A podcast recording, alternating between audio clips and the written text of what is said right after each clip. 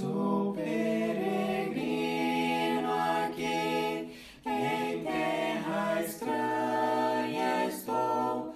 No reino Bem-vindo ao podcast Estrangeiros e Peregrinos. A mensagem de hoje será apresentada por Dennis Allen. Hoje, novamente, nós vamos para o Evangelho de João, mas antes de chegar em João, se você tiver sua Bíblia em mãos, abra comigo para olhar o primeiro e o último versículo da Bíblia. Gênesis capítulo 1, versículo 1 diz: No princípio criou Deus os céus e a terra. Nesse momento, ele não fala especificamente de Jesus, mas depois descobrimos que Jesus fez esta criação. João capítulo 1, Hebreus capítulo 1 afirmam isso para nós.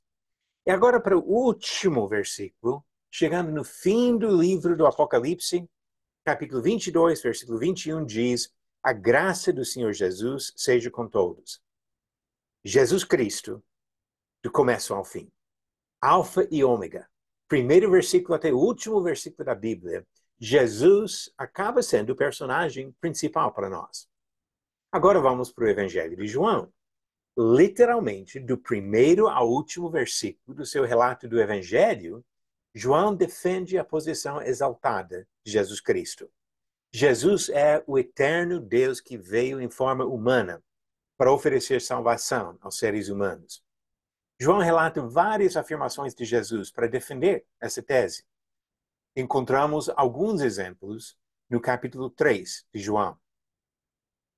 Jesus falava de coisas celestiais porque ele veio do céu. Olha o que diz João 3, versículos 11 ao 13. Em verdade, em verdade, lhe digo que nós falamos do que sabemos e damos testemunho do que vimos, mas vocês não aceitam o nosso testemunho. Se vocês não creem quando falo sobre coisas terrenas, como crerão se eu lhes falar sobre as celestiais? Ora, ninguém subiu ao céu a não ser aquele que de lá desceu, o Filho do Homem.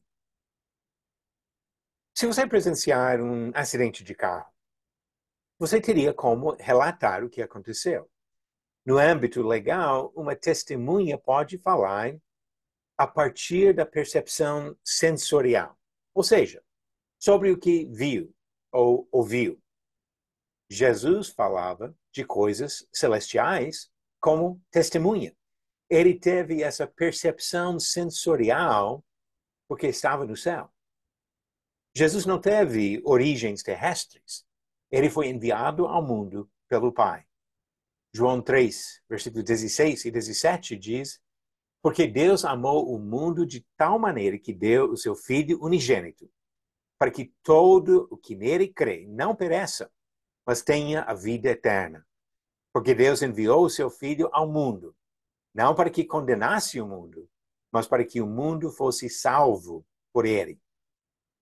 Ainda, nesse mesmo capítulo, encontramos outra afirmação da procedência celestial de Jesus. Quem vem das alturas certamente está acima de todos. Quem vem da terra é terreno e fala da terra. Quem veio do céu está acima de todos e dá testemunho daquilo que viu e ouviu. Mas ninguém aceita o seu testemunho. Quem, porém, aceita o testemunho que ele dá, certifica que Deus é verdadeiro, pois aquele que Deus enviou fala as palavras de Deus. João capítulo 3, do versículo 31 ao 34. Jesus falou de coisas celestiais por ter conhecimento direto, um fato que permeia o livro de João. Jesus disse que ele foi enviado pelo Pai e veio em nome do Pai. João capítulo 5, versículos 37 e 43, capítulo 6, versículo 57. Ele afirmou sem equívoco: Eu desci do céu. João 6, 38.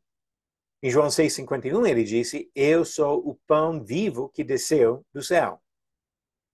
Ele afirmou que voltaria para o lugar de onde veio.